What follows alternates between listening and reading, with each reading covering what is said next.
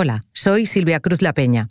Antes de que empiece el episodio de hoy, quiero recordaros que los fines de semana en colaboración con Podimo también tenéis episodios de hoy en el país. Mañana os ofrecemos un análisis de las tres noticias que han marcado la semana y el domingo nos detendremos en el crecimiento de la formación profesional en España porque jamás se habían matriculado tantos estudiantes como en este curso, pero sigue habiendo un problema con la brecha de género. En formación profesional hay de todo. Hay cosas que ni yo sabía que hacían, pero hay de todo.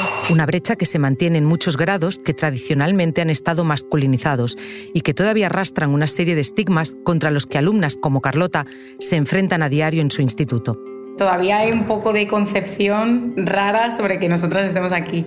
Es como que somos un poco el mono de feria. Ahora sí, os dejo con el episodio de hoy.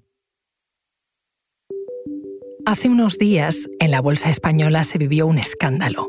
La farmacéutica catalana Grifols vio cómo su valor se desplomaba un 25% después de que el fondo bajista Gotham la acusara de ocultar deuda y de maquillar sus cuentas. Grifols ha desmentido todo, tomará acciones legales contra Gotham, pero el mazazo ha sido muy fuerte y simbólico. El ejemplo además de que algunas empresas tienen el poder de minar a otras, a veces de forma interesada para ganar dinero cuando las hacen caer. Soy Ana Fuentes. Hoy en el país, Gotham contra Grifols. Así funcionan las empresas que tienen el poder de hundir a otras.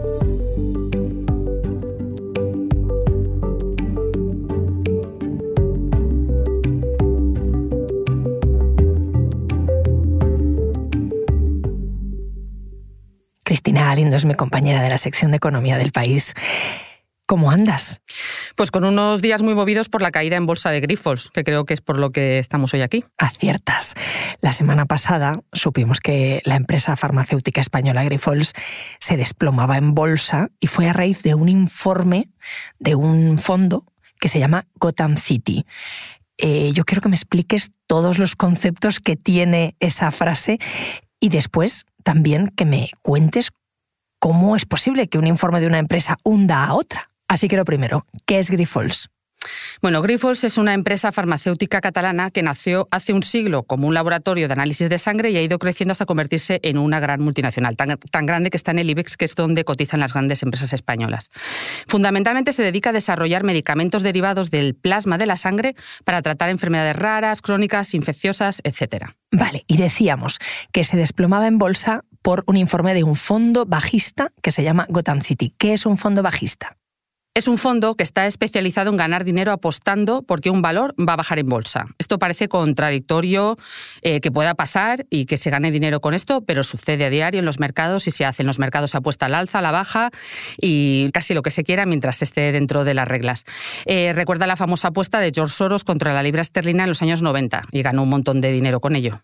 O sea, apostó a que la libra iba a ir mal y entonces se desplomó la libra y él, como había apostado por eso, ganó, no sé, cientos de, millones de libras. Y por último, cuéntame qué es Gotham City Research, ese fondo bajista que ha elaborado el informe sobre Grifols. La verdad es que resulta difícil creer que una firma que no es especialmente grande y que se llama Gotham City, como la ciudad de Batman, sea capaz de hundir a una empresa del IBEX. Pues bueno, Gotham City es una firma de análisis que afirma que busca casos de fraudes en empresas y elabora informes con los que estima cuál es el valor real de esas empresas. Y de forma paralela también actúa como fondo e invierte en muchas de esas empresas que analiza. En España, su víctima más sonada hasta ahora era la operadora de Wi-Fi GoWex, que quebró hace 10 años después de que Gotham sacara a la luz irregularidades contables. Vale, ¿y entonces qué ha pasado ahora con Grifols y con Gotham City Research. A las siete y media de la mañana, Gotham sacó un informe en el que aseguraba que em, las cuentas de mm, Grifols estaban maquilladas y que en realidad tenía el doble de deuda que realmente dice tener. ¿Qué pasó? Pues en cuanto abrió el mercado hubo unos problemas para casar ofertas de compra y venta porque hubo un colapso y al final, nada, en minutos se derrumbó, llegó a caer más del 40%. Y eso pasa porque mucha gente que tenía acciones de Grifols, cuando le dicen que tiene más deuda de la que había publicado, venden sus acciones. Sí, es que además en el informe se decía como colofón que la empresa en realidad sus acciones valían cero, que no tenían, no tenían ni, ni, el nivel para ser mm, objeto de inversión. Eso siembra mucha incertidumbre en los mercados, que después de las apuestas es lo que también rige mucho a las bolsas, ¿no? Y mucha gente pues se asustó y vendió. Se evaporaron 2.200 millones de euros en una sola jornada. Me surgen varias dudas. La primera es que si Gotham, como decías, es una empresa que gana dinero apostando a que otras compañías bajen en bolsa y de repente hace un informe diciendo que el valor real de la acción de esa compañía es cero, claro, gana dinero con ese informe, ¿no? No, no hay conflicto de intereses ahí. A ver, muchas casas de análisis hacen informes e invierten en empresas a diario y esto es un poco práctica habitual en los mercados. O sea, de grandes empresas, pues se señalan los valores objetivos de las acciones, son las propias firmas de inversión las que luego apoyan con sus inversiones creer o no en un valor o el valor que creen que tienen.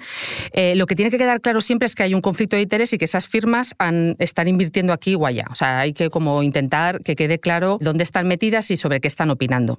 En el caso de Gotham, la firma notificó el lunes a la CNMV, que es la Comisión Nacional del Mercado de Valores, es decir, el supervisor de los mercados bursátiles en España, la venta a corto de un 0,57% de Grifols. Para, para, para.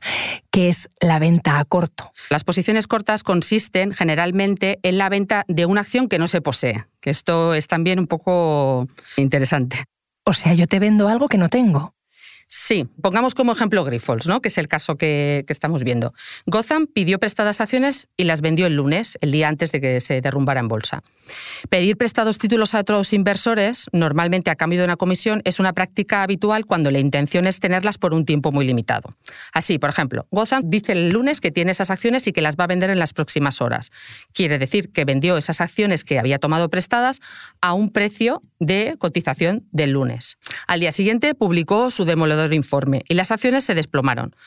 En ese momento, cuando caían las acciones, Gotham aprovechó para comprar títulos de Grifols y con esos títulos, ¿para qué? Para devolver a quien se lo había prestado. Pero ¿cuál es la diferencia?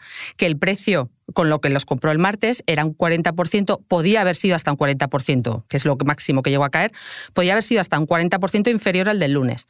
Con lo cual vendió unas acciones, imagínate, a 14 euros el lunes y las devolvió costándole solo 8 o 10 euros el martes. La diferencia, de ahí es donde sale la plusvalía y la ganancia de este tipo de fondos bajistas. O sea que hay empresas, fondos que ganan dinero en la bolsa apostando a que a otros les vaya a ir mal. Sí, en la bolsa se apuesta todo lo que tú quieras. Es lo que hacían los protagonistas contra los bancos en la película La Gran Apuesta. Descubrieron que los grandes bancos americanos iban a caer en la crisis de 2008 y apostaron por ello y les salió bien. Pero y volviendo al caso de Gotham y Grifols, Cristina, si el informe que publica este fondo no fuera cierto, ellos ya se han llevado un beneficio. ¿Esto es legal? ¿O lo tienen que devolver? Bueno, el informe todavía no está claro hasta qué punto es verdad o no, es lo que ahora mismo se está discutiendo. Eh, la empresa asegura que todo lo que dice el fondo es especulativo, erróneo y le ha causado un daño muy importante a ella y a los inversores que perdieron el otro día en bolsa. Y por eso ha dicho que quiere emprender acciones legales. Es verdad que en estos momentos la CNMV está requiriendo también a Grifols que cierta información como para aclararlo todo. En todo caso, usar este tipo de derivados financieros como tomar posiciones bajistas es legal y hacer informes también es legal. En realidad lo que no suele ser habitual es que un solo informe cause este revuelo en los mercados de esta forma y tenga este impacto. O sea, todos estamos acostumbrados a leer informes de empresas cotizadas en el IBEX que pueden ser más negativos pero no cae un valor solamente por eso. O sea, lo que es poco habitual y yo creo que es muy llamativo es que ese solo informe haya conseguido causar ese efecto, ¿no? Ahora me sigues contando, Cristina. Enseguida volvemos. ¿Y detrás de Gotham City, quién hay? ¿Quién es Batman aquí? Eh, pues Batman se llama Daniel Yu. Es un matemático de origen asiático, nació en Nueva York, que fundó esta casa de análisis un poco especial en 2012. Desde que empezó a operar, eh, está especializado en señalar a compañías con problemas de gestión o fraudes contables. Por ejemplo, en el informe del otro día, pues estaba encabezado por dos Spider-Man que se estaban peleando. Eh, uno era Gotham y el otro era Grifols. O sea, es una, una firma un poco especial. Durante sus años de vida ha apuntado a bastantes empresas y a veces ha dado bastante en el clavo. Por ejemplo, en el informe sobre Kindle, que es una empresa británica que llegó a perder mil millones de capitalización en unas horas después de un informe de, Gotham. Y también, bueno, ha habido otras empresas que han sufrido un poco sus ataques, alguna, la agencia de seguros Evix, el minorista Tiles Shop, que creo recordar que no, no tenía, no tenía problemas contables, pero sí que su investigación destapó un escándalo de unos proveedores que eran ilegales.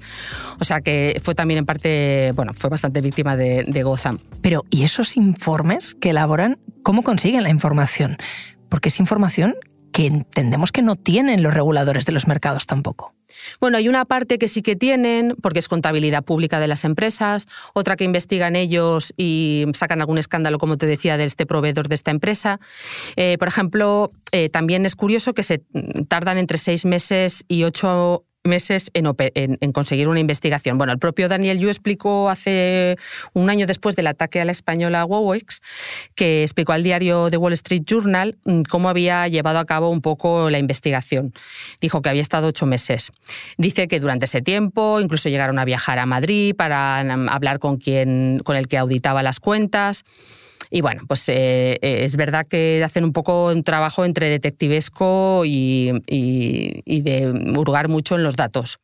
Lo que es curioso es que los inversores se vean tan influidos por un informe que puede ser verdadero o falso.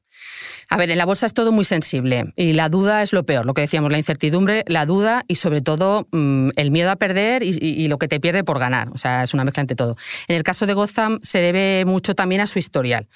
Es verdad que ya ha acertado varias veces, eh, salían estos días informes que, no sé, las, mm, se han cogido 12 principales empresas que fueron atacadas por Gotham y se salvaron tres de ellas. O sea, las otras acabaron de alguna forma u otra afectadas realmente. O sea, que había información mm, verdadera detrás.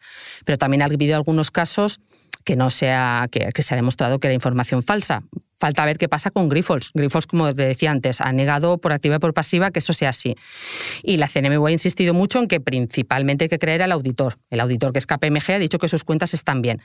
Pero lo que sí que es cierto es que Grifols, desde la pandemia, arrastra una serie de problemas de deuda que son reales y que en realidad dan un poco base a que a lo mejor algunas partes de ese informe tienen, están sosteniendo una base que puede ser cierta. Yo creo que eso es lo que en parte genera dudas.